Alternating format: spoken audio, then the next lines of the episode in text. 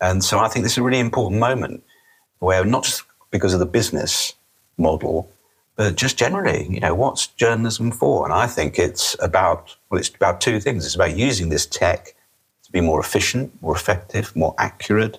Um, but also it's about thinking, well, perhaps we ought to be doing more human journalism. Echte Insights aus der Medienbranche. Hier sind deine Innovation Minutes. Direkt aus dem Media Lab Bayern. Hey, schön, dass du dir Zeit nimmst und der Innovation Raum gibst. Mein Name ist Sabrina Harper und heute habe ich, wie du schon im Intro gehört hast, einen englischen Talkgast bei mir. Ich habe ChatGPT gefragt, wer er ist, und das ist die Antwort. Er ist Gründungsdirektor von Polis, einem Think Tank für Forschung und Debatte über internationalen Journalismus und Gesellschaft in der Abteilung für Medien und Kommunikation der London School of Economics und forscht unter anderem zu dem Thema künstliche Intelligenz. Ich mache es ein bisschen kürzer. Die Rede ist von Professor Charlie Beckett und beim Media Lab Innovation Festival hat er ein Panel zum Thema KI gehalten. Danach haben wir uns getroffen und ich habe ihm dann quasi die Gegenfrage gestellt. Wer ist ChatGPT? Hey Charlie, so great to have you on the show.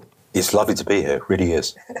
You do a lot of research about AI and also about media. Here in Germany, it seemed like the media landscape was quite surprised about ChatGPT becoming so important so fast. Have you been caught by surprise about that too? I'm, I'm very excited about ChatGPT just because I, uh, my business is media change. So anything that uh, brings the possibility of change is always interesting uh, for me. And I think coming to Germany. I mean, here at the you know the, the, the, innovation lab, the media lab is just fantastic because you've got a bunch of people who are really interested in the topic intellectually, if you like, uh, but they're also trying to do something. Uh, and so we're at the heart of this storm, if you like, around generative AI. We are really in the midst of a huge uh, experiment. Of course, there's a lot of hype and a lot of uncertainty. And the best thing you can do when that happens is get together with other people who care about it, who know about it, and share your experiences. Yeah, but what to do now? From your perspective, how should the media landscape react on this, or even better, act in a transformative environment like this? It was a surprise, uh, at least in a sort of marketing way, that the genius of the chat uh, GPT is that it's so easy to use. Uh, it's just one line you put in a prompt, something happens. And it is quite kind of magical at a superficial level. Uh, this is so much more accessible than other forms of artificial intelligence, machine learning, natural language processing, data analysis, all that stuff was quite actually quite laborious uh, and quite complicated. And it was in a kind of so-called black box. It was hard for, if you like, ordinary people or ordinary journalists who weren't tech clever uh, to play with it or to understand it. Uh, it was left to the you know the tech department, and you know I've been working on that for four years, and I can see how that's had a big impact already uh, on many news organisations. So when this came along, it was a surprise because they did rush it out. Um, you know, it emerged because there's this you know, competition. There's a race going on between well Microsoft and Google in particular, but the other big tech companies too. So we're getting to play with this technology before it's properly evolved. Is it about time to concentrate on new USPs to define journalism? Yeah, I think it's. We, we've been through these different waves of change, you know, going online and then on comes social media, and now these AI type technologies. And what's interesting about it is it's not just that the technologies change the way you do your journalism it also makes you think about well, what's the point of the journalism in the first place? You know, is the point of journalism to keep big journalism brands profitable? Or is it perhaps to serve the public and give them uh, information and to hold power to account, all those other uh, nice public service things that journalism can do? And I think we're at another point here where we're thinking, well, if the AI can do the more routine journalism, what does that leave us with? What is it that's special about uh, a news organization? What can we do as journalists that the algorithms can't? And so I think this is a really important moment where not just because of the business model, but just generally, you know, what's journalism for? And I think it's about, well, it's about two things. It's about using this tech to be more efficient, more effective, more accurate, to reach more people in a way that, you know, gives them the content they want in the right format and at the right time. Um, but also it's about thinking, well, perhaps we ought to be doing more human journalism. We ought to be doing more reporting, more witnessing, um, more mission driven journalism, perhaps. Journalism that relates much more to human interest, if you like, but it's a bit more emotional, a bit more engaged. Uh, so I, I, think it's a fascinating time for journalism. And like today, this, uh, this event, you've seen some brilliant startups which are using the tech uh, to try and do something a bit different. You did the panel about AI earlier today, and you said we need to think about something else because AI is just a technical term. What did you exactly mean? What I mean is, we use I use the term artificial intelligence because there isn't a better word for it, and it's really an umbrella term that covers a whole series of technologies based around this idea that the algorithm can be trained um, to predict uh, the, the, the, the next bit of language. And in some ways, it's very routine. You know, those big machine learning programs that scrape the social media looking for stories, they're actually quite uh, routine in a way. With generative AI, it's not like some miracle. We haven't suddenly got sentient AI. We haven't suddenly got something that's genuinely intelligent. But for a number of reasons, development in software and hardware and servers, uh, they are much, much, much more effective.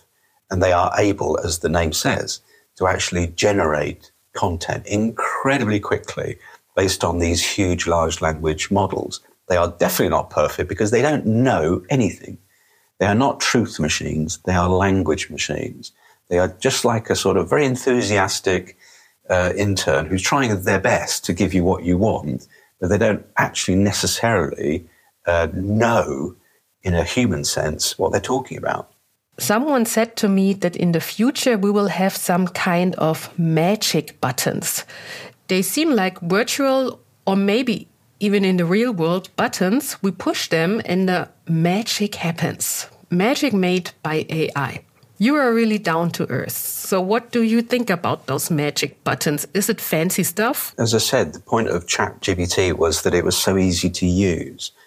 You don't want to know all the tech details if you're using this thing, even if you're a journalist. You just want to be able to use it and trust it and find it efficient and helpful. It's the same with driving a car. You know, okay, you have to learn how to drive a car. You don't have to learn how to rebuild the engine you don't even have to know particularly how the engine works. You just know have to know where you're driving to, and to know that you're going to be safe in your car. Uh, and I think it's similar to this. That there's this explosion at the moment of people coming up with special apps that are using Chat GPT. Or they're using generative AI. Some of them aren't, to be honest. Uh, and many of them are very simple use cases that will probably disappear like autumn leaves. Um, but uh, there is so much happening, so much creativity, uh, and uh, there's such a potential there at least uh, that, okay, you may not rush uh, to build your uh, newsroom around it tomorrow, but it's, I've got no doubt personally that it's going to shape the way that information flows in the future. And one of the key things is to do what journalism has always done, which is to make it easier for people to get information. So, getting know. back to the roots. Getting back to roots, getting back to basics. You know, te- if technology is super complicated to use, people won't use it. It's as simple as that. So, something that you know a tech expert finds deeply fascinating and intriguing as a use case uh, is useless unless it's easily used, and that's whether it's used by journalists or whether it's used by you know a member of the public. So the real um, gold dust, if you like, is making this stuff reliable, trustworthy, uh, and easy to use. Thank God there's hype. That's what you said. That's your sentence. You, as an expert, what do you think? What is the next big thing to influence the media industry in the near future? Well, I think that you know the whole generative AI thing is is going to be absolutely fascinating. And I don't think it's going to slow down much. I mean, I like the hype in the sense that it's like an alarm bell going off. And it's provoked this fantastic debate, which is much broader than perhaps even the debate we had over social media. Uh, and I think that's really interesting. It's got politicians engaged. Uh, it's got regulators engaged. It's got, you know, university professors engaged. People are paying attention to it. Uh, editors are paying attention to it. Uh, and I think that is good because I think there are kind of short term effects that are going to happen. You know, that people are going to use new tools, perhaps will come up with new formats and new kind of ways of servicing the public. But in the longer term, there is also a, the bigger issues around, for example, uh, the, the, quality of information in our societies, but also from an industry point of view, what's going to be the structure of a newsroom or the structure of the news industry in, say, five to 10 years' time. Because we saw how, you know, people predicted that social media or the internet would kill off all mainstream media. Well, it hasn't. If you look around Germany, there's some very familiar, very old brands who are still going strong. In fact, stronger than ever, um, more read than ever before, uh, as in, still very influential. Um, so I'm not suggesting that this is going to, uh, you know, kill off mainstream media, but I think it's it's changed so much in the last 10, 15 years. And I suspect that this is another phase of very intense change because this is opening up uh, the creation of content so, so widely. You know, and it's going to create, uh, on the, on the kind of more optimistic side, is an incredible opportunity for creativity. You know, the, the, the machine kind of does a lot on its own, but somebody has to train the algorithm. Somebody has to check the data set it's based on. Somebody has to put the prompt in, uh, uh, instruct the algorithm, you know, what you want it to do. And somebody has to edit it afterwards as well to make sure that it's, you know, it's what you want. Um, so the idea that suddenly journalists can disappear is is a nonsense. Uh, but it does represent a huge shift in um, power um, to, to, to other people, just like the internet did, just like digital did, just like mobile telephony and smartphones broaden people's ability. You know, anybody who is savvy about using the tech could, at least in theory, be part of the information ecosystem. So journalists, once again, have to think what's special about what we do somehow it reminds me about the shift of skills that journalists had to learn about 10 or 15 years ago. Before that, there were video journalists, newspaper journalists, or radio journalists. They all had a specific skill set. Then, when the age of multimedia was coming up, as a journalist, you needed to be able to do writing, but also video editing or audio pieces. Now, when I'm thinking about AI, maybe there will be no one man show or one woman show, but it's kind of similar. We will need a different skill set. Maybe that will be a team with developers, tech people, and journalists all together or something like that. What you think about that stuff? I mean, one of the things that's come out of our journalism AI project over the last few years, we've been working with teams of journalists and tech people uh, from different news organizations collaborating on innovation. And it's been fascinating. You can see how the skill set has obviously had to change. You still have the traditional skills, perhaps the things that made you into a journalist in the first place, finding things out, communicating, understanding stuff. But there's also, uh, obviously, this technology, um, you know, brings new opportunities to do things in different ways, to research in different ways, and to format content in different ways. And so it's really interesting watching people who often come from a more tech background getting dragged into journalism because it's really interesting. You know, mm. journalism is quite an interesting career to be in. And likewise, the other way, journalists who think, hey, this stuff is a really good way for me to find out things or to tell a story. I'm going to find out how to use it. And that's been the story of the last 20, 30 years. In some ways, it's really exciting. When I was a journalist, you were a newspaper journalist or a TV journalist or a radio journalist, and that was it. Now you're expected to have all these many, many different skills, and that's deeply challenging, partly because you have to work much harder as well as train yourself much harder and keep yourself up to date. And all that time, you're still getting paid really badly, um, you know, and everyone hates you. Uh, so I can see there's a real pressure on journalists today.